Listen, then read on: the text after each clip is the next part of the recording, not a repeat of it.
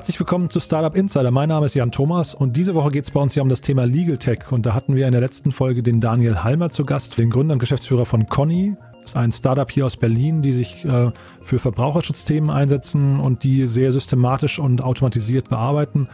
Und heute ist bei uns zu Gast Benedikt Quarch von der Right Now Group aus Düsseldorf. Und äh, das ist auch ein spannendes Thema, werdet ihr gleich sehen. Da haben Carsten Maschmeyer und auch die Trivago-Gründer und so weiter insgesamt 25 Millionen Euro investiert. Also die wollen also wirklich ein großes Rad drehen. Wie sie das machen, was sie da vorhaben, erzählt uns Benedikt gleich. Ähm, bevor wir zu Benedikt kommen, vielleicht nochmal kurz in eigener Sache der Hinweis auf unseren täglichen Newsletter. Der kommt ja hier in diesem Podcast immer ein bisschen zu kurz. Und das ist, das ist eigentlich fatal, denn, denn er erfreut sich so großer Beliebtheit und hat so viele Fans. Und da vielleicht für euch nochmal, die ihr ihn vielleicht noch nicht kennt und euch für die Startup-Szene interessiert, auf jeden Fall die Empfehlung, euch den mal anzugucken. Warum ist der so spannend? Unser Content-Team stellt jeden Tag die wichtigsten Nachrichten des Vortages zusammen aus über 500 Nachrichtenquellen, die also recherchiert und quergelesen werden. Und wir sorgen dafür, dass ihr nichts verpasst. Das heißt, wenn ihr euch in der Startup-Szene irgendwie informieren möchtet, gibt es eigentlich keine bessere Nachrichtenquelle, um zu garantieren, dass ihr auf jeden Fall alles mitbekommt. Das nur mal als äh, kleiner Hinweis. Könnt ihr euch anschauen unter www.startupinsider.de und dann einfach mal ausprobieren. Der kostet ja nichts und äh, kann man auch jederzeit wieder abbestellen, wenn es einen nervt oder wenn, ja, wenn man das Gefühl hat, er entspricht doch nicht den Erwartungen. Also das nur kurz als Hinweis. Und damit gehen wir rüber nach Düsseldorf zu Benedikt Quarch von Right Now. Herzlich willkommen bei uns im Podcast. Hallo Benedikt. Ja, hallo Jan. Freue mich sehr, dass ich dabei sein darf. Ganz herzlichen Dank für die Einladung. Toll. Ja, Düsseldorf. Ähm, da müssen wir nachher auch ein bisschen über die Startup-Szene dort reden. Die kenne ich gar nicht so richtig gut, ähm, auch wenn wir dort mal eine Veranstaltung gemacht haben. Aber ihr seid ja auch ganz, äh, ganz ordentlich am Florieren. Aber bevor wir darüber sprechen, vielleicht erstmal, dass du dich vorstellst und auch, was ihr mit Right Now macht. Ja, sehr gerne. Also ähm, Benedikt Weich, mein Name, eben 27, komme ursprünglich aus Aachen, bin Jurist von Hause aus, habe also in Wiesbaden und Montreal Jura studiert und dort dann auch äh, meine Promotion gemacht im Europarecht. Ähm, was wir bei Right Now machen, ist, wir sind ein Legal Tech Unternehmen. Wir kaufen Verbraucherforderungen auf, das heißt aus ganz unterschiedlichen Lebensbereichen. Stell dir vor, du hast einen Anspruch gegen eine Fluggesellschaft, gegen eine Versicherung, gegen deinen Vermieter. Ähm, du hast aber natürlich keine Zeit, keine Lust, keine Ressourcen, diesen häufig auch recht kleinen Anspruch, vielleicht 50 Euro, vielleicht 100 Euro durchzusetzen, wirst dafür auch nicht zum Anwalt gehen, sondern was wir dann machen, ist, wir sagen dir, wir zahlen dir einen Großteil dieses Anspruchs jetzt sofort aus. Das Geld kannst du behalten, machen mit was du willst und wir kümmern uns im eigenen Namen und auf eigenes Risiko um die Durchsetzung. Das heißt, ähm, Legal Tech Unternehmen, wie ich gesagt habe, fokussiert auf den Forderungsankauf. Wirtschaftlich wird man es Factoring nennen. Wir, wir nennen es immer so ein bisschen umschreiben Consumer Claims Purchasing. Ähm, das steht so im Kern von, von Right Now. Wir haben das Unternehmen gegründet 2017. Ähm, damals hieß es noch Geld für Flug. Da hatten wir uns nur fokussiert auf nicht angetretene Flüge. Haben wir heute aber dann inzwischen eben über die Jahre hinweg immer erweitert auf viele andere Bereiche und sitzen eben in Düsseldorf, haben jetzt aber auch ein Büro in Berlin äh, ganz frisch eröffnet ähm, mit unserem Marketing- und Tech-Team dort. Sind so knapp 40 Leute jetzt und ich würde mal sagen, das sind so die groben Key Facts. Mhm. Ich finde das jetzt sehr spannend. Wir hatten äh, in der gestrigen Podcast-Folge hatten wir den Daniel zu Gast von, ähm, von wenigermiete.de, also beziehungsweise Conny ja. heißen die jetzt mittlerweile. Da kannst du vielleicht an dem Beispiel, ich weiß nicht, wie gut ihr euch kennt, aber vielleicht mal die Unterschiede mal herauskitzeln, denn das wäre natürlich ganz spannend mal zu sehen, wie ihr euch dann im Detail, Detail unterscheidet. Ja, auf jeden Fall. Habe ich natürlich auch heute Morgen bei meiner täglichen Lektüre des Newsletters äh, gesehen, direkt äh, im Podcast mit Daniel. Ja, also äh, was der Daniel macht, das nennt sich ähm, sogenannte Inkasso-Ansatz oder das Inkasso-Modell. Das heißt, ähm, da komme ich hin als äh, Verbraucher, beauftrage ihn eben mit der Durchsetzung der Ansprüche. Er versucht es dann und wenn er Erfolg hat, kriegt der Verbraucher oder die Verbraucherin ihr Geld ähm, abzüglich einer Provision. Und wir drehen so ein bisschen den Spieß um. Das heißt, wir sagen, der Verbraucher, Verbraucherin kriegen sofort ihr Geld. Upfront, ähm, ohne auch damit verbundenes Risiko. Ähm, das setzt uns natürlich ein bisschen einem erhöhten Risiko uns dann wiederum aus. Der Verbraucher hat kein Risiko, kriegt äh, den Geldbetrag sofort, natürlich häufig mit einem etwas größeren Abschlag, als es vielleicht äh, im Inkasso-Geschäftsmodell bekommen würde, weil wir natürlich entsprechende Finanzierungskosten haben, aber immer einen Großteil des Anspruchs. Wir haben dann das Risiko der Durchsetzung eben. Deswegen ist für uns im Kern elementar wichtig, unmittelbar bei Einreichung des Anspruchs zu bestimmen, ist der valide, ist das ein echter Anspruch und vor allem, wie hoch ist das Risiko. Das heißt, für uns ähm, ist ganz wichtig gewesen, dass wir über die Jahre hinweg, wir nennen es immer sogenannte Gerichtsdatenbank aufgebaut haben, mit der wir ganz, ganz treffsicher sagen können, Deutschland, Österreich, Schweiz als unsere Hauptmärkte, wie lange dauert es, an welchem Gericht einen entsprechenden Anspruch durchzusetzen, wie hoch ist unsere Erfolgswahrscheinlichkeit da, wie häufig haben wir vielleicht einen Ausfall erlitten und so weiter. Das heißt, wir müssen wirklich ganz, ganz genau die Wahrscheinlichkeit berechnen, mit der wir den Anspruch durchsetzen können. Und davon machen wir dann natürlich den Ankauf ähm, des Anspruchs abhängig. Das heißt, wenn wir jetzt einen Anspruch gegen Bangkok Airways haben, äh, die nur in Bangkok sitzen und wo wir noch niemals ein Gerichtsverfahren äh, führen konnten, dann werden wir den im Zweifel auch nicht ankaufen können. Das liegt einfach daran, dass wir ja den kompletten Betrag an den Verbraucher vorfinanzieren müssen weil wir versuchen natürlich immer möglichst breit aufgestellt zu sein, möglichst viele Ansprüche abkaufen zu können, ähm, auf die unser Factoring-Modell dann passt. Und das ist, würde ich sagen, der Kernunterschied. Das heißt, bei uns gibt es Geld sofort, Lösung des Problems sofort. Ähm, und beim Daniel und den vielen, vielen anderen äh, tollen Kolleginnen und Kollegen da im Legatech-Markt gibt es eben das Geld in der Regel einfach später, wenn Verfahren abgeschlossen sind. Ähm, und aber natürlich auch keine Kosten, äh, wenn das Verfahren verloren geht. So ist es auch bei uns. Das heißt, wenn wir am Ende verlieren sollten, und das im Jahr 2019 war das bei ein Prozent der Fälle äh, im Durchschnitt der Fall, dann tragen wir natürlich den Verlust. Der Verbraucher, die Verbraucher merkt davon gar nichts, sondern sobald das Geld überwiesen ist, hören die nichts mehr von uns, ähm, außer natürlich Newsletter-Updates oder ähnliches. Aber wir kümmern uns dann wirklich komplett im eigenen Namen ähm, um den Fall. Und das ist einfach unsere Idee gewesen, unser Ansatz gewesen, vor allem eben für kleinere Ansprüche. Wenn ich jetzt 20 Euro äh, Steuern und Gebühren von Ryanair zurückhaben möchte, dann habe ich auch in, in der Regel keine Lust, da jetzt irgendwie ein Jahr, eineinhalb Jahre zu warten, bis das Gerichtsverfahren vielleicht abgeschlossen ist, sondern ich habe Interesse, schnell das zu lösen. Haken dran, kann mich wieder mit anderen Themen beschäftigen. Und das ist so ähm, unser ähm, Antrieb für unseren Ansatz da. Mhm. Und sag mal, ist das dann eigentlich tatsächlich Legal Tech oder ist das Factoring Tech? Gute Frage. Tatsächlich sind wir so ein bisschen an der Schnittstelle, würde ich sagen, zwischen Legal Tech und Fintech oder Factoring Tech oder wie man auch immer es äh, nennen will. Mhm. Hinten heraus ist für uns natürlich Legal Tech ganz wichtig auch weiter. Das heißt, wir haben natürlich eine Software, mit der wir dann die Gerichtsverfahren ähm, soweit es geht, automatisiert ähm, und technisiert abwickeln können, mit dem wir die ganze außergerichtliche Eintreibung der Forderung, wir müssen ja bei weitem nicht bei allen Fällen wirklich zu Gericht gehen, mit der das dann technisiert alles abläuft. Das heißt, da ist das ganz, ganz wichtig für uns. Davon kriegt der Verbraucher nach außen hin natürlich nichts mit. Ähm, nach außen hin in der Tat steht eben dieser Forderungsankauf im Vordergrund. Wir bezeichnen es immer auch als Legal Tech, ähm, weil es einfach für den Verbraucher Rechtsprobleme löst durch eine Geldzahlung eben. Aber du hast schon recht, wir sind so ein bisschen vielleicht äh, eine Twitter-Stellung zwischen den ganz klaren Kategorien. Mhm. Und sagen wir das Geschäftsmodell, ähm, du sagst jetzt gerade ein Prozent der Fälle habt ihr verloren, das ist ja erstmal eine krasse Quote, das heißt, eure, euer Algorithmus scheint ja schon mal sehr gut zu greifen und prognostizieren, prognostizieren zu können. Aber wie ist das denn, ähm, also wie viel verdient ihr an so einem Kunden und kannst du auch so, so ungefähr mal sagen, wie viele Kunden das insgesamt sind? Weil das muss ich ja irgendwie, äh, sag mal, ich habe gesehen, ihr habt krasse Investoren dabei, die müssen ja irgendwie die Fantasie haben, dass bei euch dann perspektivisch, ich weiß nicht, Hunderttausende von Fällen irgendwie pro Jahr dann durchgeschleust werden, oder? Genau, also äh, eins nach dem anderen. Äh, quasi zum erstmal zum Algorithmus. In der Tat, also ähm, je älter unser Produkt ist, das heißt so viel mehr Erfahrungen wir sammeln konnten, desto besser und treffsicherer ist natürlich das Voraussagen. Das heißt, in unserem Flugprodukt, ich hatte es am Anfang gesagt, mit Geld für Flug sind wir damals gestartet. Da sind wir wirklich sehr, sehr treffsicher mittlerweile. In neueren Produkten, also jetzt ganz neu, äh, werden wir uns jetzt mit dem Thema Datenschutz, Schadensersatzansprüche beschäftigen. Da haben wir natürlich noch nicht so viele Erfahrungen. Deswegen werden wir da auch den ein oder anderen anderen äh, Fehler mehr ähm, erleben müssen. Aber das ist ganz natürlich und insgesamt sind wir da sehr zufrieden. Die zweite Frage, wie viel verdienen wir an jedem Kunden, ist, kann ich nicht pauschal beantworten. Das ist tatsächlich sehr, sehr individuell, weil wir auch immer den Risikoabschlag ganz individuell berechnen.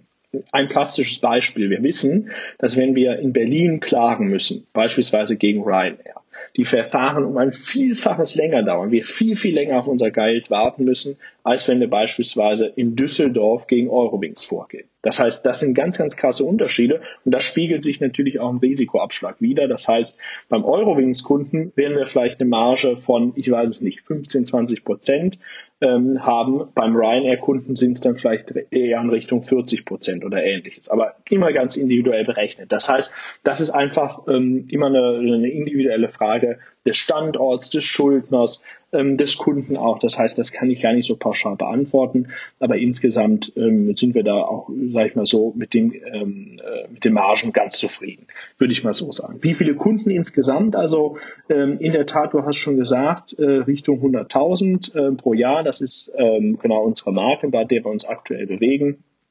Ähm, perspektivisch werden wir natürlich äh, das immer noch weiter ausbauen wollen. Also vielleicht mal um so ein bisschen ganz grobe äh, Zahlen zu nennen. Also äh, dieses Jahr werden wir einen, einen schönen ein, vielleicht zweistelligen Millionenumsatz machen. Ähm, nächstes Jahr dann auf jeden Fall deutlich zweistellig. Äh, da sind die Sachen schon für aufgegleist. Und das freut uns insgesamt sehr. Also es ist eine schöne Entwicklung. Und äh, bisher konnten wir uns immer roundabout äh, auf jeden Fall verdoppeln. Mhm, super. Aber das bedeutet also, ähm, wenn du sagst fast zweistelliger Millionenbetrag, das bedeutet dann Außenumsatz bei euch, ja? Richtig, genau. Mhm. Wir fokussieren uns immer auf den Außenumsatz. Das ist ja letztendlich ähm, so, wie wir so wie wir es im Factoring-Geschäft äh, machen. So ist es. Mhm. Und ist das dann auch gleichzeitig der Streitwert oder ist das nochmal eine andere Kennzahl? Weil der, das war bei dem Daniel jetzt so spannend. Der hat äh, äh, mich im Prinzip nochmal hingewiesen auf so eine, ja, das ist wahrscheinlich keine rechtliche Grauzone, aber so ein Zusatzverdienst, nämlich die Inkassogebühren, die es ja noch gibt. Ähm, mhm. Ist das bei mhm. euch quasi so der, äh, weiß nicht, der Trick, mit dem man auch jedes, jedes Ticket oder jeden Prozess nochmal vergoldet? So ist es. Das heißt, ähm, wir haben einerseits eben den Außenumsatz, den, den Claim-Wert, den wir natürlich eintreiben wollen. Und dann haben wir in der Tat noch ein zweites ähm, Geschäft. Wir sind, haben zwar auch eine Inkasso-Lizenz, aber wir sind nicht als Inkasso-Unternehmen wirklich tätig. Ähm, das haben wir einfach aus regulierungsrechtlichen Gründen gemacht, sondern wir sind der Inhaber der Forderung. Und was wir da machen, ist eben natürlich den Anwälten Software zur Verfügung stellen, mit denen sie automatisiert und sehr technisiert, standardisiert die Fälle entsprechend bearbeiten können. Wir sind selbst keine Anwaltskanzlei, sondern haben sehr, sehr lange äh, vertraute äh, Partner, ähm, Kanzleien, denen wir diese äh, Software dann zur Verfügung stellen und daran können wir dann nochmal weiter äh, verdienen, weil natürlich die Anwälte dafür, wenn wir sie beauftragen, entsprechende Anwaltsgebühren ähm, in, in Rede stellen können, in Rechnung stellen können gegenüber dem Schuldner. Ähm, das heißt, so im Ergebnis lohnt sich das dann für alle Beteiligten. Äh, für uns gibt es nochmal einen schönen Verdienst durch diese eben zusätzlichen Softwaregebühren. Ähm, für die Anwälte gibt es noch einen äh, Verdienst dadurch, dass eben wir sie mandatieren, beauftragen können. Und das ist vielleicht auch ein wichtiges Zeichen so in den Markt. Uns ist eben ganz wichtig, dass Legal Technik unbedingt Anwälte verdrängt, ersetzt, sondern wir eben als, als Forderungskauf, als Legal Tech Unternehmen ganz, ganz eng und vertrauensvoll mit ähm, Anwälten zusammenarbeiten, über Jahre hinweg, denen einfach viel, viel mehr Fälle geben, neue Möglichkeiten geben, Geld zu verdienen und eben auch mit entsprechender Technik und Software zu arbeiten. Und das finde ich eben so eine schöne Ergänzung, ähm, die sich für alle Parteien äh, lohnt. Und da sind wir auch so über die Jahre hinweg immer dabei, da vorne an der Rechtsentwicklung äh, mit dabei zu sein, dass eben auch Legal Tech Unternehmen mit Anwälten zusammenarbeiten können und dürfen. Da hatten wir dieses Jahr sehr schöne Entscheidung des Oberlandesgerichts Düsseldorf, das uns da voll Recht gegeben hat, dass eben keinen Unterschied machen kann, ähm, ob wir jetzt ein Legal Tech Unternehmen sind oder nicht, ob wir mit Anwälten zusammenarbeiten äh, dürfen. Und in die Richtung wollen wir uns immer weiterentwickeln. Aber der Kernbereich, den du angesprochen hast und der dann beim Daniel über die Inkassogebühren läuft, läuft eben bei uns über diese Softwaregebühren. Und das äh, funktioniert sehr gut eben als zusätzlichen Revenue Stream, will ich es mal nennen. Mhm. Und diese, ähm, das gab es beim Daniel irgendwie auch, diese, die hatten irgendwas vom Bundesgerichtshof, ähm, hatten die eine Entscheidung, äh, und du sagst jetzt gerade Oberlandesgericht, wie wichtig sind denn das? Das, das nimmt ja scheinbar, ähm, sag mal, relativ ausufernde Formen an, dass ihr da doch auf höherer Instanz klagen müsst, um euch irgendwie erstmal zu positionieren, ne? Ja, also tatsächlich ähm, ist das auch wieder eine kleine Unterscheidung vielleicht unseres Modells. Diese große Regulierungsdiskussion, die ähm, da äh, weniger Mieter, aber auch Flytride und Co. Ähm, immer wieder beschäftigt und äh, diese vorantreiben, die spielt für uns keine Rolle. Das heißt, das Rechtsdienstleistungsgesetz das findet für uns gar keine Anwendung. Warum? Weil wir eben nicht im Namen des Verbrauchers, der Verbraucherin tätig werden, sondern in unserem eigenen Namen, weil wir die Forderung abgekauft haben.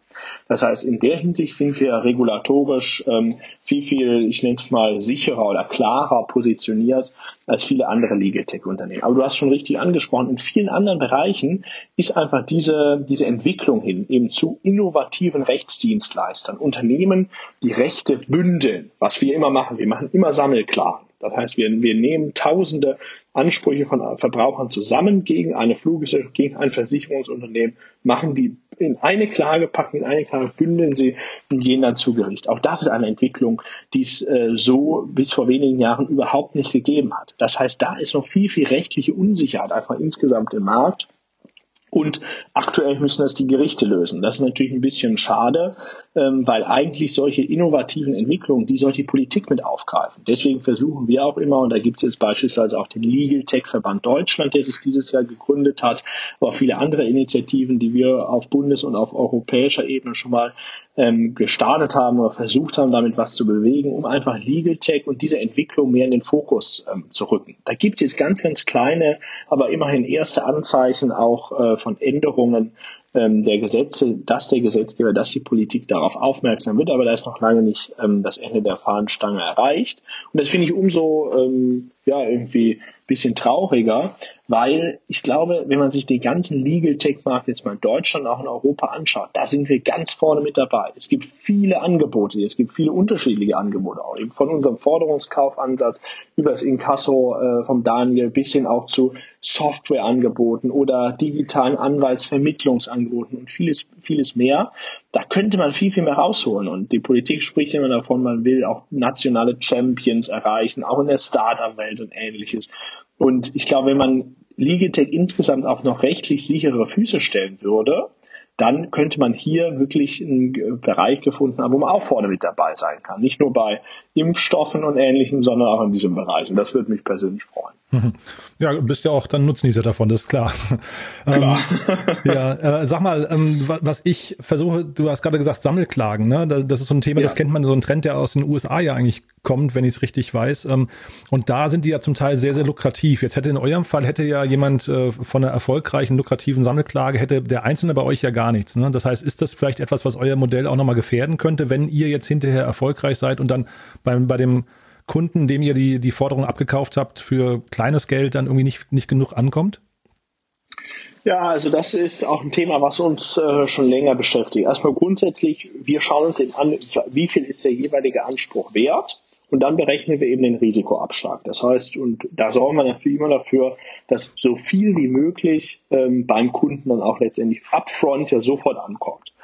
Ähm, wenn wir jetzt dann plötzlich durch irgendwelche Rechtsänderungen oder ähnliches, und das ist auch ein Thema jetzt im Datenschutzbereich, mit dem wir uns befassen, eben in unseren Klagen dann viel, viel mehr erzielen würden, als wir ursprünglich mit gerechnet haben, dann werden wir uns natürlich, bisher ist es in der Vergangenheit noch nicht äh, vorgekommen, aber dann würden wir natürlich auch entsprechend vorsehen, dass wir die Verbraucherinnen und Verbraucher dann nochmal zusätzliches Geld weiterleiten, weil es ist ganz klar unser Anspruch, sollen beide ähm, da Spaß dran haben. Also wir wollen dem Verbraucher schnell, einfach und problemlos das Recht, äh, Rechtsproblem lösen, indem wir ihm die Forderung abkaufen.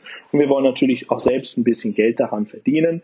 Aber wenn es jetzt äh, das Pendel stark zu einer Seite ausschlagen würde, dann würden wir das natürlich entsprechend weitergeben. Generell diese Idee Sammelklagen ist eben so ein bisschen unser, äh, eine Möglichkeit, die wir haben, dadurch, dass wir eben die Forderung komplett auf unsere Bilanz äh, in unser Gewinn- und Verlustrechnung rein erworben haben. Deswegen können wir das machen mit den Sammelkleinen.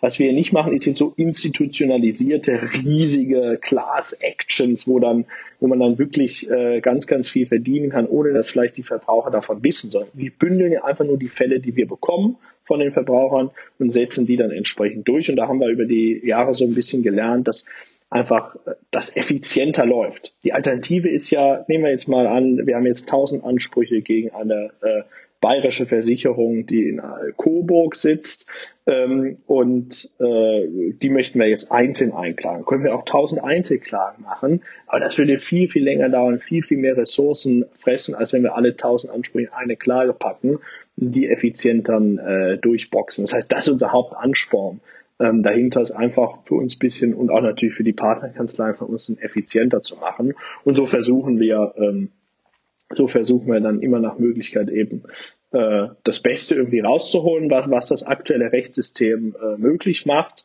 Aber ähm, so, dass es für alle Beteiligten natürlich absolut fair und äh, irgendwie passt. Mhm. Den Legal-Teil habe ich jetzt so einigermaßen verstanden, wie ihr euch da bewegt. Äh, führ uns doch nochmal vielleicht kurz ein bisschen durch den Tech, äh, durch die Tech-Komponente. Ähm, denn ja. das ist natürlich der, sag mal, der, der futuristische, äh, futuristischere und, und spannendere Bereich hinterher. Ne? Äh, erklär doch mal, wie, wie viel ihr da tatsächlich automatisieren könnt. Du hast so ein bisschen, das klang so nach Machine Learning, was ihr dann äh, irgendwie und weiß nicht, NLP und solchen Geschichten. Kannst du uns da nochmal kurz ein bisschen durchführen? Ja, genau. Also das, das ist natürlich jetzt Stichwort Machine Learning, eine Entwicklung, wo wir schon hinschauen, aber wo wir äh, noch nicht ganz angekommen sind. Also was wir machen, ist eben hauptsächlich algorithmische Entscheidungen, algorithmische Prüfungen auf Basis von Faktoren, die sich ziemlich gut eben auf Basis des Rechts und unserer Erfahrungen bestimmen lassen können, Erfahrungsdatenbanken, die immer weiter gepflegt werden. Ähm, und damit können wir eben äh, immer so ein bisschen den Spruch äh, umsetzen, den wir, den ich gerne sage, der Richter ist der erste Mensch, der den Fall sieht. Da findet eben so ein bisschen der Bruch statt. Bis dahin, wenn es nicht irgendwelche außergewöhnlichen Umstände gibt oder wir vielleicht mal einen großen Vergleich, großen Deal mit einem Schuldner verhandelt haben, was dann natürlich nicht automatisiert erfolgt, erfolgt quasi von der Prüfung des, An des Anspruchs bis hin eben dann äh, zur Durchsetzung, das eben entsprechend alles automatisiert soweit es irgendwie äh, möglich ist und nicht manuelle Nachkontrollen, die gehören natürlich auch immer dazu, das ist völlig klar. Aber das ist immer so ein bisschen unser Ansatz mit dem äh, Berichter. Da ist natürlich dann Medienbruch äh, im Gerichtsverfahren, da läuft es dann physisch klassisch äh, ab, wie es eben so bei den deutschen Gerichten noch aktuell ist. Jetzt Stichwort Machine Learning, das sind natürlich Bereiche absolut, wo wir auch hinschauen, ähm, wo wir auch jetzt äh, uns versuchen, da in die Richtung hin aufzustellen, aber das ist noch nichts, was wir jetzt anwenden. Also das wäre jetzt auch illusorisch, wenn ich das jetzt hier so äh, sagen würde, sondern was wir machen, ist eben, wie beschrieben, ganz klar unsere, äh, unsere Determinanten äh, prüfen, unsere Erfahrungswerte prüfen und auf der Basis dann eben automatisiert entscheiden. Und das, damit sind wir gut gefahren in den letzten Jahren, aber da kann man natürlich noch mehr rausholen. Insbesondere, wenn wir uns mal an noch ein bisschen komplexere Rechtsgebiete ranwagen. Also wir haben jetzt ja gestartet auch dieses Jahr äh, Mietnebenkostenabrechnungen. Da kann man viel äh, standardisiert, algorithmisch, algorithmisch basiert an Entscheidungsbäumen und Ähnlichem eben abprüfen lassen. Aber wenn man dann noch tiefer reingehen will, dann muss man schon in Richtung da eben von Machine Learning und Ähnlichem mal denken, um einfach da auch den, den Sinngehalt von entsprechenden Klauseln in den Mietverträgen zu untersuchen. Da gibt es ja einige Kolleginnen und Kollegen, die schon in die Richtung äh, hinarbeiten. Mit denen stehen wir auch in einem guten Austausch.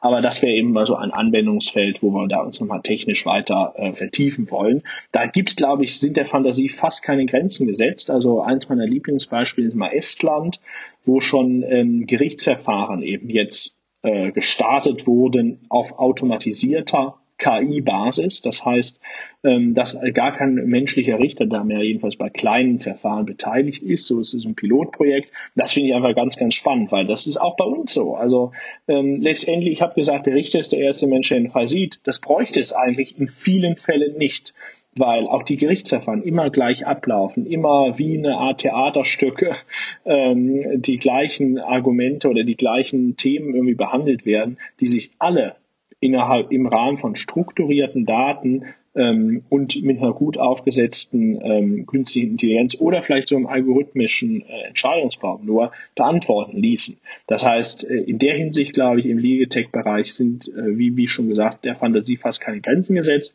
Wir versuchen da oder wir bemühen uns da auch mitzuwirken, aber unser Hauptfokus ist natürlich, dass erstmal das Geschäft läuft. Und das läuft bisher so, wie ich es beschrieben habe, wunderbar. Und deswegen ähm, machen wir da jetzt äh, im nächsten Jahr sicherlich mal die ersten Schritte in die Richtung, aber sind wir noch nicht. Mhm. Und wie leicht äh, lässt sich sowas dann internationalisieren? Also äh, muss man dann jedes mhm. Land quasi sich einzeln neu erarbeiten oder ist da, ist da hinterher auch ein Fundament schon gelegt, was dann quasi leicht überstülpbar ist über so einen, weiß nicht, französischen Markt oder so? Ja. Ja, also ich würde sagen, das ist auch unsere Erfahrung, techni technisch ist dann Fundament gelegt. Das heißt, die Prozesse und die Systeme laufen mehr oder weniger vielleicht ein paar kleine Anpassungen in jedem Land gleich ab. Und auch die Determinanten sind nicht viel unterschiedlich. Also ob ich jetzt schaue, ob eben in Österreich oder in Paris, äh, wie lange das Verfahren nach unserer Gerichtsdatenbank und ähnliches dauert, wer der Schuldner ist und so weiter und so fort, das ist sehr, sehr vergleichbar. Da ist tatsächlich die größere Hürde eben wieder das Thema Legal. Das heißt, äh, die, die Frage, wie müssen Abtretungen aussehen beispielsweise? Also wir kriegen ja rechtstechnisch jetzt gesprochen die Forderung abgetreten. Muss ich das im Original unterschreiben oder reicht eine Computerunterschrift, eine digitale Unterschrift?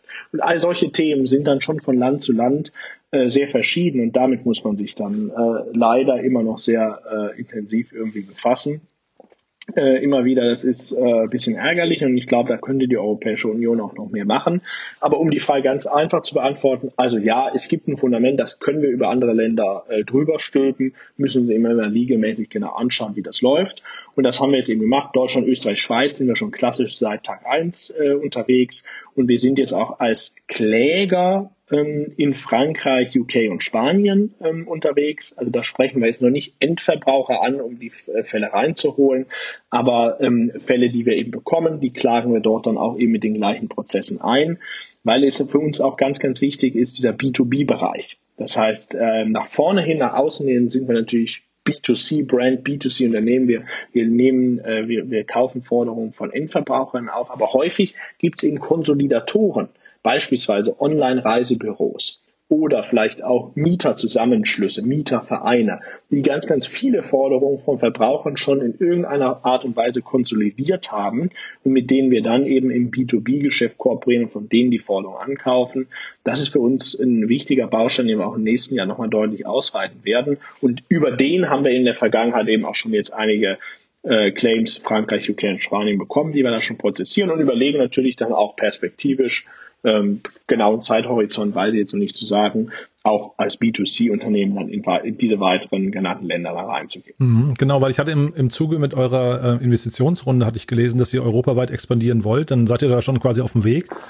Aber genau. ich versuche zu verstehen, ihr habt 25 Millionen zumindest announced ähm, äh, und habt ja tolle Investoren an Bord. Also Carsten Maschmeier ist bei euch an Bord, Trivago-Gründer als wahrscheinlich Düsseldorfer äh, Lokalcouleur.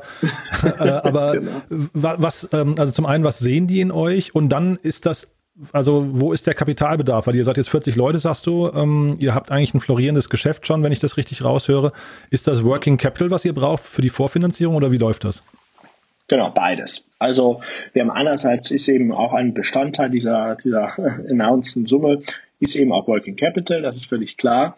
Ähm, und Equity, wofür brauchen wir das? Eben hauptsächlich einerseits für Marketingaktivitäten, das heißt, äh, um einfach da weiteres Wachstum ähm, äh, machen zu können. Und das ist eben auch unser Ansporn, immer jedes Jahr deutlich signifikant eben zu wachsen. Haben wir in den letzten Jahren geschafft, wollen wir natürlich auch weiter so schaffen ähm, und natürlich immer weiter die Technik zu verbessern. Das heißt also, äh, wenn wir Working Capital bekommen, das brauchen wir da, das so funktioniert unser Geschäft eben mit einer Working Capital Finanzierungslösung mit äh, Trusted Partnern jetzt über die Jahre hinweg und ähm, Equity Investment wird eben primär verwendet eben für Marketing und Tech und Genau, das ist so ein bisschen die, äh, so ein bisschen die Aufstellung, würde ich sagen. Mhm. Und das ist ja im Endeffekt auch, ähm, weil du gerade das Marketing und, und äh, Kundenakquise, irgendwie ist es ja ein Arbitragemodell, was ihr da macht, ne? Weil ähm, letztendlich ihr kennt vorher schon ungefähr den Erfolgsfaktor. Du sagst vorhin ein Prozent äh, habt ihr verloren. Das heißt, ihr, wisst je nach je nach Fall wisst ihr 99 Prozent. Äh, wenn ihr jetzt eure Kunden ich weiß nicht, vergleichsweise günstig einkauft oder zumindest ähm, relativ gezielt einkauft, dann müsstet ihr eigentlich vorher genau wissen, was der Kunde kostet, wisst, was er bringt. Das heißt, ihr könnt eigentlich eine relativ einfache Gleichung aufstellen, oder? Das können wir jedenfalls mittlerweile so ein bisschen in die Richtung gehen bei den Produkten, wo wir schon viel Erfahrung gesammelt mhm. haben, also insbesondere beim Flugprodukt. Jetzt sehen wir natürlich auch, und ich bin jetzt aber auch wahrlich kein Marketing-Experte, aber bei den neueren Produkten ist es natürlich noch viel, viel schwieriger. Das heißt, da ist die Gleichung nicht so einfach, sondern müssen wir erstmal schauen, wo sind denn eigentlich diese Kunden? Ähm, wie, wer ist der Kunde, der da in unser Schema quasi, in unsere äh, Rahmenbedingungen des Factorings, des Forderungskaufs passt? Aber sobald wir natürlich, wie beim Flugprodukt, wie ich es gesagt habe, immer ziemlich genau auch bestimmt haben, wie, wie, wie du es beschrieben hast, wer ist dieser Kunde, dann können wir das recht gut natürlich auch vorhersehen und planen. Aber dafür braucht es bestimmte Erfahrungswerte. Und da müssen wir ähm, einfach da noch mehr lernen. Deswegen ist es natürlich jetzt auch unser Ansatz, äh, immer verschiedene Produkte zu testen, auch mal im Hintergrund, gar nicht unbedingt jetzt groß schon auf der Website verkündet, sondern im Hintergrund eben mal mit so mit Landingpages eben ein paar kleinere Produkte mal zu testen und zu schauen, wie funktioniert das da? Wie treffsicher können wir sagen, was ist das für ein Kunde? Wie treffsicher können wir sagen, wie lange dauert das Verfahren etc. Das heißt, das müssen wir, eben, wenn das beides funktioniert, dann hast du es richtig gesagt, dann ist es eine wunderbare Zahnräder, die ineinander greifen. Aber das müssen wir eben beides schauen, dass es irgendwie äh, zueinander passt. Mhm. Und der Kunde, wie findet er euch? Ist denn das, ähm, ist dann, weiß nicht, AdWords ist das der, der primäre Kanal oder äh, Content Marketing oder Presse oder wie, wie geht ihr davor? Genau, jetzt hast du schon alle äh, Bausteine fast gesagt. Also ähm, einerseits haben wir eben das B2B-Geschäft, was wir immer weiter auswachs, äh, ausbauen, aber da spielt eben der Endkunde natürlich keine Rolle. Dann im B2C-Bereich AdWords natürlich, das heißt den Intent-Kunden, der jetzt beispielsweise äh, googelt, Ryanair Flug stornieren oder ähm, Mietnebenkosten zu hoch. Naja, den müssen wir natürlich bekommen und den müssen wir finden, ganz klar bei AdWords. Ja. Aber darüber hinaus, und das ist auch so ein bisschen immer unsere Marketing-Herausforderung, gibt es natürlich ganz, ganz viele Leute, die vielleicht gar keinen Intent haben, die noch gar nichts von ihrem Rechtsanspruch wissen. Da ist einerseits Content Marketing ganz wichtig, das heißt auch vielleicht über andere Rechtsthemen, mit denen die Leute sich beschäftigen, auf unsere Seite zu bekommen, über Blogartikel und ähnliches. Dann ist Presse da ein ganz, ganz wichtiger Punkt, um einfach auch gewisse Aufklärung, Education zu leisten, dass es solche Ansprüche gibt, dass man sich mit solchen Ansprüchen beschäftigt. Und dann denkt man noch in verschiedene andere Bereiche, die dann aber eher für nächstes Jahr eine Rolle spielen. Gamification äh, ist eine Möglichkeit, um einfach so ein bisschen spielerisch durch Rechtsansprüche zu führen, weil das ist auch was wir gelernt haben über die vergangenen Jahre, diese Unterscheidung Intent-Kunden, Non-Intent-Kunden, die ist ganz, ganz wichtig für unseren Kundenakquise, für unseren äh, Marketing-Ansatz, weil die Intent-Kunden, die bekommen wir gut über die klassischen Wege. Auch über Social Media natürlich spielt da eine Rolle. Ähm, dann äh, haben wir ja hier unseren Markenbotschafter Ingo Lenzen, äh, der jetzt auch wieder im Fernsehen zu sehen ist, der uns da immer wieder gerne positioniert. Das heißt, über diese Bereiche, da finden wir die Leute, die grob jedenfalls von ihrem Recht wissen. Aber dann müssen wir natürlich auch die Leute finden, die gar nichts davon wissen. Non-Intent-Kunden nennen wir das. Und da sind eben die, die Bereiche wichtig, die ich gerade besprochen habe. Content, Presse, ähm, aber dann eben auch natürlich Education-Themen und noch einige neue Ansätze, die wir uns dann mal äh, für nächstes Jahr ausgedacht haben. Müssen wir mal schauen, mhm. ähm, wie wir das dann umsetzen und wie das laufen wird. Mhm. Der Daniel Halmer hat sich gerade umbenannt mit, mit seinem Unternehmen. Also ähm, mhm. wenigermiete.de heißt jetzt Conny. Und der Hintergedanke dabei war, dass er ein oder dass das Team ein, ein Vakuum gesehen hat äh, in der Markenpositionierung oder generellen Markenwahrnehmung weltweit dass es in diesem Segment eigentlich keine Marken gibt, wie, was weiß ich, N26 oder sowas, die man irgendwie mhm. richtig positioniert hat. Ähm, siehst du das auch? Ist das hinterher ein, ein, ein, äh, weiß nicht, ein Branding-Battle auch oder ist das eher, bei euch klingt das jetzt eigentlich eher so nach Fall zu Fall. Ich habe irgendwie mit Ryan eher ein Problem, google das und dann äh, brauche ich eigentlich nur einen verlässlichen Partner, der mir das, ja, in, in eurem Fall ja irgendwie das Geld sofort überweist. Also braucht ihr die Marke? Ich glaube, das ist tatsächlich, entscheidet sich wieder an dieser Unter, Unterscheidung, die ich gerade beschrieben habe. Mhm. Für die Intent-Kunden brauchen wir sie nicht unbedingt. Mhm. Da brauchen wir irgendwie Trust-Signals, da brauchen wir ein seriöses Auftreten, brauchen wir gute Presseberichterstattung, einfach, äh, dass wir ein vertrauenswürdiges Unternehmen sind. Mhm. Das haben wir jetzt über die Jahre hinweg uns auch entwickelt. Aber für die Non-Intent-Kunden kann das natürlich schon eine Rolle spielen, mhm. dass man äh, vielleicht eben nicht nur über Content, nicht nur über äh, Presse oder ähnliches auf uns aufmerksam wird, sondern eben auch über die Brand. Das mhm. ist, ist völlig richtig. Deswegen haben wir ja auch äh, früher hier hatten wir Einzelprodukte. Mhm. Das heißt äh, Geld für Flug, unser Flugprodukt bei Ryanair hieß auch Geld für Flug. Auf die Seite gibt's dann auch geldfürflug.de. Mhm. Aber ähm, dann haben wir für unser Zugverspätungsprodukt gab's Bahnbuddy. Mhm. Für unser Kfz-Versicherungsprodukt gab's Unfallzahlung24.de. Mhm. Also Multibrand, ganz, ganz viele Einzelbrands, mhm. die dann auch eine einzelne Plattform hatten, einzelne Webseiten. Und da haben wir schon erkannt, eben, um diese Non-Intent-Kunden zu erreichen, um auch Cross-Selling unter den Produkten einfach viel, viel besser äh, umsetzen zu können. Da ist eine einzige Single Brand schon sehr wichtig. Und dann, das war dann äh, Jahr 2018, Ende 2018, Anfang 2019 meine ich, dass wir uns dann eben darauf geeinigt haben, eine zentrale Brand Right Now äh, zu machen, in der natürlich ja auch unser Kernansatz äh, steht, also sofort äh, das Problem zu lösen. Und damit sind wir gut gefahren. Also diese die Einzelwebsites, die gibt es zwar noch, es gibt auch eben aus unseren Anfangszeiten ein paar sehr, sehr treue Kunden, die Geld für Flug als Marke noch ganz treu sind und immer dahin gehen. Aber es ist in der Tat so, dass wir natürlich Image Right Now uns als zentrale Brand äh, positionieren ähm, und auch in Zukunft verstärkt positionieren wollen. Immer im Fokus Ankauf der Forderung, das heißt Lösung des Problems äh, sofort durch Geldzahlung. Das passt natürlich nicht für alle Bereiche, aber das ist es, äh, wofür die, die Marke Right Now steht und wo sie auch in Zukunft immer weiter ausgebaut werden soll. Mhm. Äh, ich will jetzt nicht ketzerisch sein, aber Carsten Maschmeyer ist ja bei euch investiert. Der hat ja die AWD ähm, äh, Holding gehabt.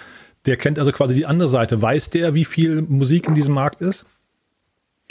Ja, also wir haben den Carsten Maschmeyer ja ähm, schon ganz am Anfang ähm, oder recht früh am Anfang unserer Seed-Runde im Januar 2018 für uns gewinnen können und seitdem ist eine sehr gute Zusammenarbeit. Also ähm, ich gehe mal davon aus, dass er weiß, wie viel Musik da spielen und wie, wie groß einfach auch diese die die Rechtsmärkte da sind für ganz ganz äh, unterschiedliche Forderungen für ähm, Claims in Deutschland, aber auch weit darüber hinaus. Und deswegen freuen wir uns, dass wir da äh, gut zusammenarbeiten und ähm, bis, bisher das wunderbar funktioniert. Mhm. Aber wie, wie groß sehen die diesen Markt? Also das ist das, darauf möchte ich ja hinaus. Also wie, wie würdet ihr beziffern? Ja. Das, das hängt dann tatsächlich wiederum von den Rechtsansprüchen ab. Das heißt, ähm, jeder Markt hat so eine unterschiedliche Größe. Also ich würde mal sagen, der, der Kfz-Haftpflichtschadenmarkt, äh, wo wir eben ganz spezifisch eben Kürzungen von Kfz-Haftpflichtversicherungen angreifen, das ist auch ein rein deutscher Markt. Das heißt, der ist viel, viel kleiner als beispielsweise jetzt das neue Thema, mit dem wir uns beschäftigen, Datenschutzlecks. Das heißt, Schadensersatzansprüche wegen Data Breaches, naja, der Markt ist immens. Man muss sich nur mal vorstellen, ähm, es äh, gab jetzt beispielsweise EasyJet, die Fluggesellschaft hatte einen Data Breach, wo einfach Kundendaten von insgesamt neun Millionen Passagieren äh, verloren gegangen ist. Und wenn man jetzt sich mal die aktuellen Urteile anschaut und sagt, ähm, eben die, der Schadensersatz liegt wohl irgendwo zwischen 100 und vielleicht 800 Euro, sagen wir mal 500 Euro und dann für 9 Millionen Leute. Das ist schon alleine nur für einen einzigen Schuldner ein sehr, ähm, sehr großer Markt, wo viel zu holen ist und solche Data Breaches passieren quasi jede Woche. Das heißt, ähm, insgesamt glaube ich, aber das kann man ja bei fast jedem Markt, kann man sich jeden Markt immens groß äh, rechnen. Man kann ihn auch, wenn man will, vielleicht ein bisschen kleiner rechnen. Ähm, unser Ansatz ist immer eben spezifisch auf die jeweiligen Claims zu schauen. Wie viel ist da zu holen? Wie viel können wir auch mit reasonable Marketing Aufwand erreichen? Und da würde ich sagen, sind alle Märkte, in denen wir jetzt tätig sind, groß. Genaue Zahlen weiß ich jetzt auch nicht aus dem FF zu mhm. sagen.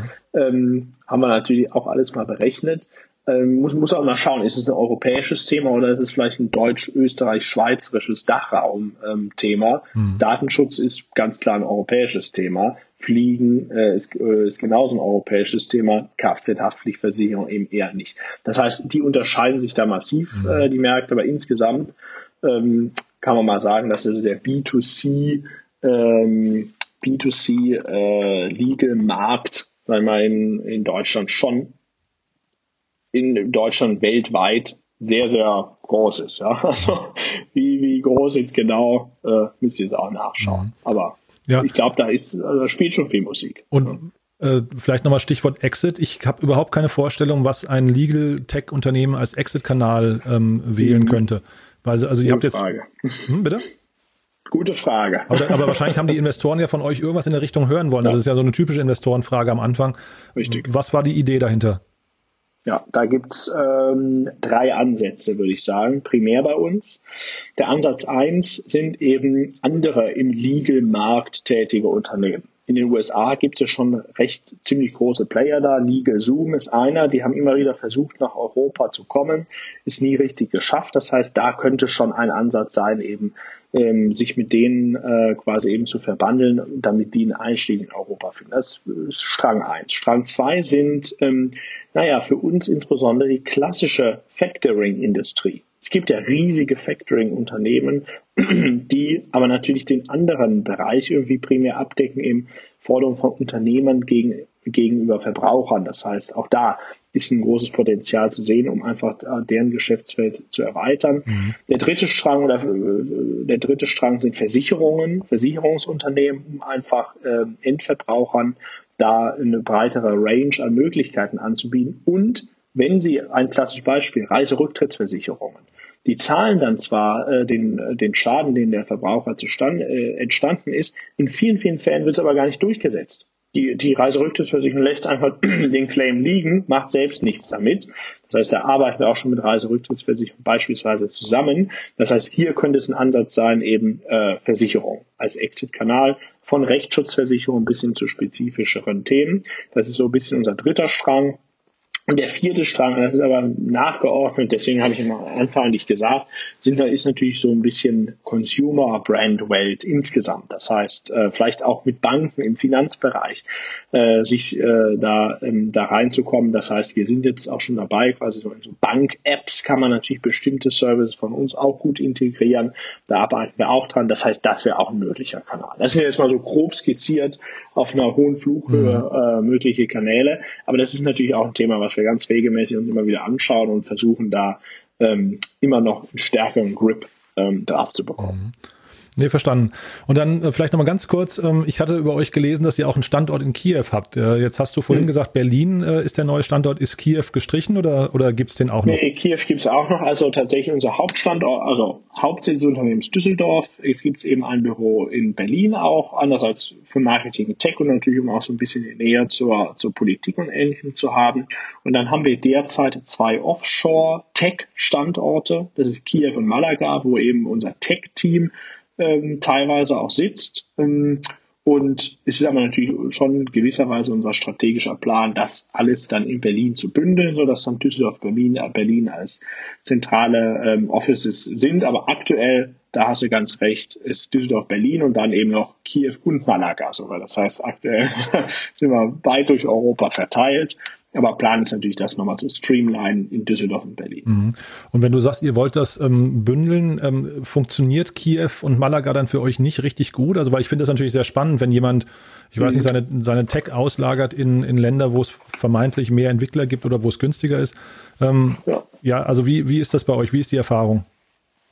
Die Erfahrung ist, würde ich sagen, grundsätzlich schon gut. Also das, wir haben auch andere Sachen vorher versucht. Da waren wir auch mal in Rumänien, das hat weniger gut funktioniert. Das hat schon gut funktioniert. Ähm, Kiew und Malaga, also Ukraine und Spanien jetzt jeweils. Ähm, äh, wir sind da zufrieden. Aber unser, der Plan auch mit unserem, unserem technischen äh, Team und so weiter ist, das schon einfach näher noch an uns ranzuholen. Das heißt, es ist auch jetzt natürlich in Corona-Zeiten ist man daran gewöhnt, als virtuelle Teamkultur ähm, herzustellen, aber es ist schon eine gewisse Herausforderung, vier Standorten alle Leute da ähm, auf in, immer noch in einem recht überschaubaren Gesamtunternehmensgröße, weil sie im Team Spirit und so weiter ganz eng äh, aneinander zu halten. Das heißt, das ist der Hauptgrund, mhm. um einfach eine closere Connection zwischen dem gesamten Team zu haben und natürlich einfach dann auch, äh, sag mal, kürzere Dienstwege und ähnliches zu haben, als dann über ähm, viele Ländergrenzen hinweg. Mhm. Aber ähm, jetzt generell gesprochen eben über die Frage Offshore-Entwickler, äh, wie die funktionieren, wie die nutzen. Wenn man den richtigen, äh, die richtigen findet vor Ort und das richtige Setup für die findet, dann funktioniert das in unserer Erfahrung gut. Mhm. Da haben wir auch Fehler gemacht, aber äh, jetzt in dem Setting, wie wir jetzt sind, so sind wir da zufrieden. Mhm. Und Malaga ist bei mir irgendwie noch nie auf dem Radar aufgetaucht, ähm, wenn es um, um Outsourcing ging. Wie, habt, wie kamt ihr auf Malaga? Was war der Grund dafür? Das, das kam tatsächlich dann ein bisschen über Zufälle und Connection, dass wir einfach davon gehört haben, dass da sehr viele gute Entwickler sind. und ja. das ist tatsächlich so. Also sind viele gute Entwickler. Aha. Da war ich jetzt auch selbst überrascht, aber da haben wir eben mit ein, zwei, so drei ähm, Geschäftspartner von uns gesprochen. Die haben das empfohlen und so sind wir dann darauf gekommen. Mhm, spannend. Ja, cool. Dann vielleicht als allerletzte Frage nochmal ganz kurz, hatte ich ja gesagt, äh, Düsseldorf und äh, jetzt kennst du auch ja. Berlin ganz gut. Ähm, sag mal vielleicht so in zwei Sätzen die Unterschiede. Was, was zeichnet denn Düsseldorf aus? Berlin kenne ich ja gut, aber was, was ist denn so dein, dein Gefühl, wohin sich Düsseldorf entwickelt und was fehlt da vielleicht noch im Vergleich zu Berlin? Ja, also ich glaube insgesamt in Düsseldorf ist einfach dieser Startup-Vibe, sag ich mal, dieser Startup-Feeling, wie, wie es in Berlin gibt, ist einfach hier nicht so verbreitet. Mhm. Das heißt, man ist immer noch so ein bisschen, alle kennen sich äh, so gut es geht untereinander in der Startup-Szene, aber es wird viel gemacht. Das heißt, hier ist schon viel vorangekommen. Es gibt auch Initiativen nicht nur von der Landeshauptstadt Düsseldorf, auch vom Land NRW, auch im Startup-Verband NRW und dann wieder Aus, äh, Außenstelle vom Bundesverband Deutscher Startups. Also es passiert sehr, sehr viel. Mhm. Ähm, was natürlich ein großer Vorteil ist, jetzt nicht unbedingt für uns, aber für viele andere Startups, die auch vielleicht im reinen B2B-Bereich tätig sind, näher zur Industrie. Das heißt, ähm, da gibt es viele spannende Modelle, von denen ich dann auch gelernt habe, Digitalisierung der Stahlbranche und ähnlichem, was da gemacht wird. Äh, also das, das ist schon ein sehr spannender Austausch, äh, der da stattfindet. Ähm, zwischen denen, äh, die es nach Düsseldorf verschlagen hat, aber ist es natürlich noch nicht auf dem Niveau von Berlin angekommen. Das ist völlig klar.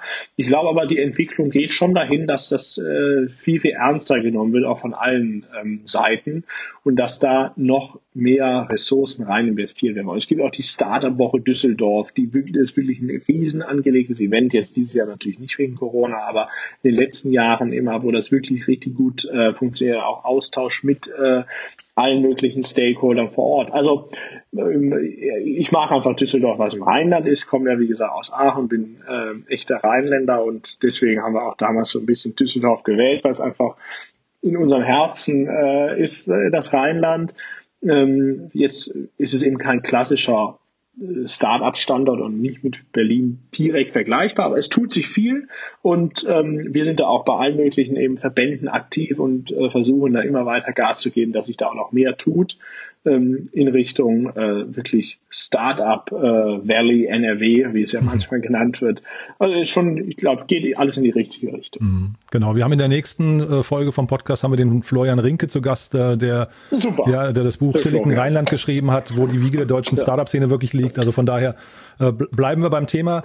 Benedikt, ich danke dir erstmal ganz, ganz herzlich. Du hast mir am Anfang erzählt, ihr sucht auch noch Leute. Ne? Ähm, Gibt es da bestimmte Positionen, die ihr gerade akut besetzen wollt oder soll sich einfach jemand, der sich für das Thema Legal Tech interessiert, in Berlin oder Düsseldorf einfach bei euch auf der, äh, auf der Webseite vorbeigucken?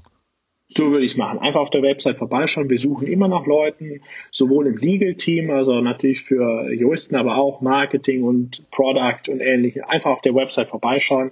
Wir haben immer viele Stellen äh, im Angebot ähm, hiren immer jetzt auch äh, in der Corona-Zeit haben wir es immer weiter gemacht, ähm, da noch Stellen neu zu besetzen. Wir freuen uns über jeden und jede, ähm, der sich bei uns bewirbt und deswegen einfach vorbeischauen und ähm, happy to talk. Cool. Ja, dann vielen Dank, Benedikt. Äh, hat Spaß gemacht, muss ich sagen. Sehr spannend, was ihr da aufbaut. Ja, ich danke dir auch herzlich. Hat mir auch viel Spaß gemacht und ich freue mich immer weiter auf die Lektüre des Newsletters am Morgen. Sehr guter Hinweis. danke ich dir. Ne? Also, bis dahin und äh, alles Gute. Ne? Ciao. Ciao.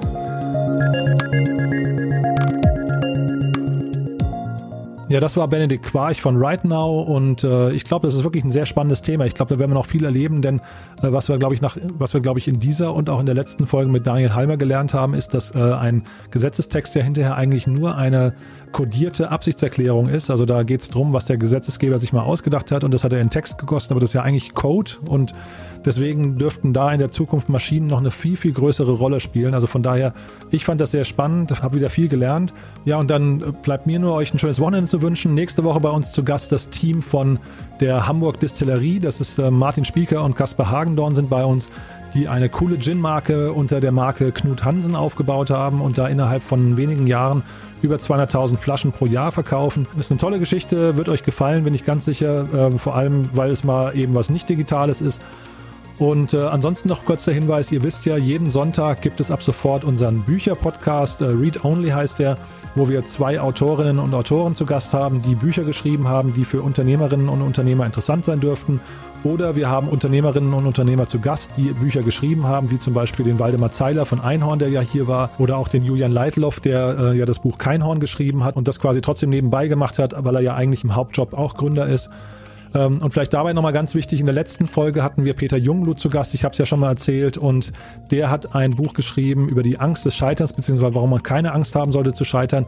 Und das ist deswegen so wichtig, weil Peter die ganze Achterbahnfahrt mitgemacht hat von, der, von einem erfolgreichen Unternehmen, was er gegründet hat mit 150 Mitarbeitern, über die Insolvenz, über die Privatinsolvenz, über die Depression bis hin zu Suizidversuchen. Und das hat er in seinem Buch beschrieben. Und äh, das ist ein Buch, was Mut macht und äh, Kraft gibt, vor allem für Menschen, die vielleicht gerade in der Corona-Phase jetzt so ein bisschen durchhängen äh, oder Schlimmeres. Von daher, wenn ihr Menschen in eurem Umfeld kennt, die vielleicht ein bisschen am Verzweifeln sind. Für die ist, glaube ich, die Folge mit Peter Jungblut, das ist die Folge Nummer drei von Read Only, echt ganz, äh, ganz hilfreich. Äh, Peter ist da wirklich sehr, sehr transparent und teilt viel von seinem Wissen und seiner Erfahrung. Von daher gerne diesen Tipp mal weitergeben. Das eben nur mal so als kleiner Hinweis auf unsere zweite Podcast-Reihe. Und ansonsten bleibt mir euch ein schönes Wochenende zu wünschen. Vielleicht bis Sonntag, ansonsten bis nächste Woche und äh, alles Gute. Bis dahin, ciao.